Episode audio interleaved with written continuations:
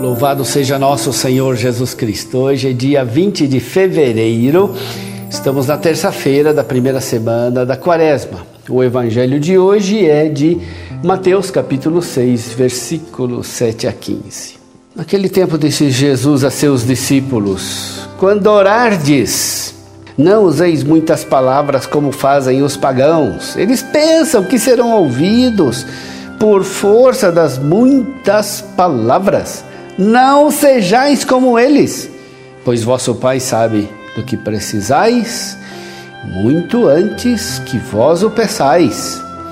Vós deveis rezar assim: Pai nosso que, está, que estás nos céus, santificado seja o teu nome, venha o teu reino, seja feita a tua vontade, assim na terra como nos céus.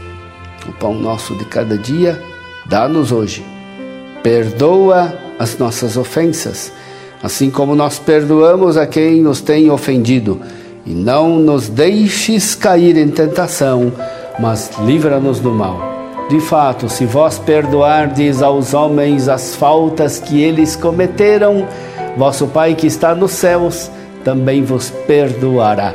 Mas se vós não perdoardes aos homens, vosso Pai também não perdoará as faltas que vós cometestes.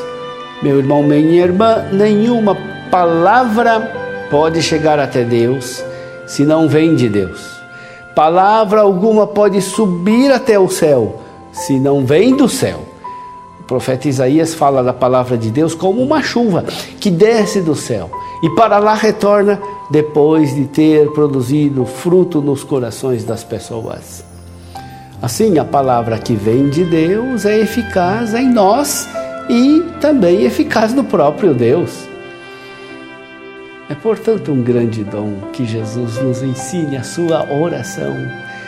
Nós não somos capazes de rezar de maneira digna de Deus, mas temos segurança de que nossa oração chegará ao coração do Pai, porque foi o próprio Jesus que nos ensinou a rezar. Jesus nos deu a oração do Pai Nosso e nos deu também a capacidade de rezá-la com o coração de filhos. Rezar Pai Nosso não é simplesmente uma recitação, é autêntica oração porque nos dirigimos ao Pai com a oração do Senhor Jesus, com o Espírito do Senhor. O Espírito foi derramado em nossos corações e ele reza em nós. Abá. Nesse tempo da quaresma, devemos rezar o Pai Nosso com consciência.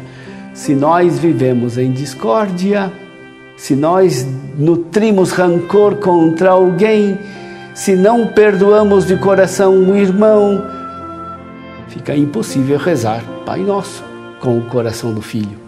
O que sai da nossa boca entra em contradição com o modo como nos comportamos. Devemos, portanto, deixar de rezar o Pai Nosso? Não! Devemos mudar as nossas atitudes, devemos nos converter para que a nossa vida concorde com a oração dos nossos lábios.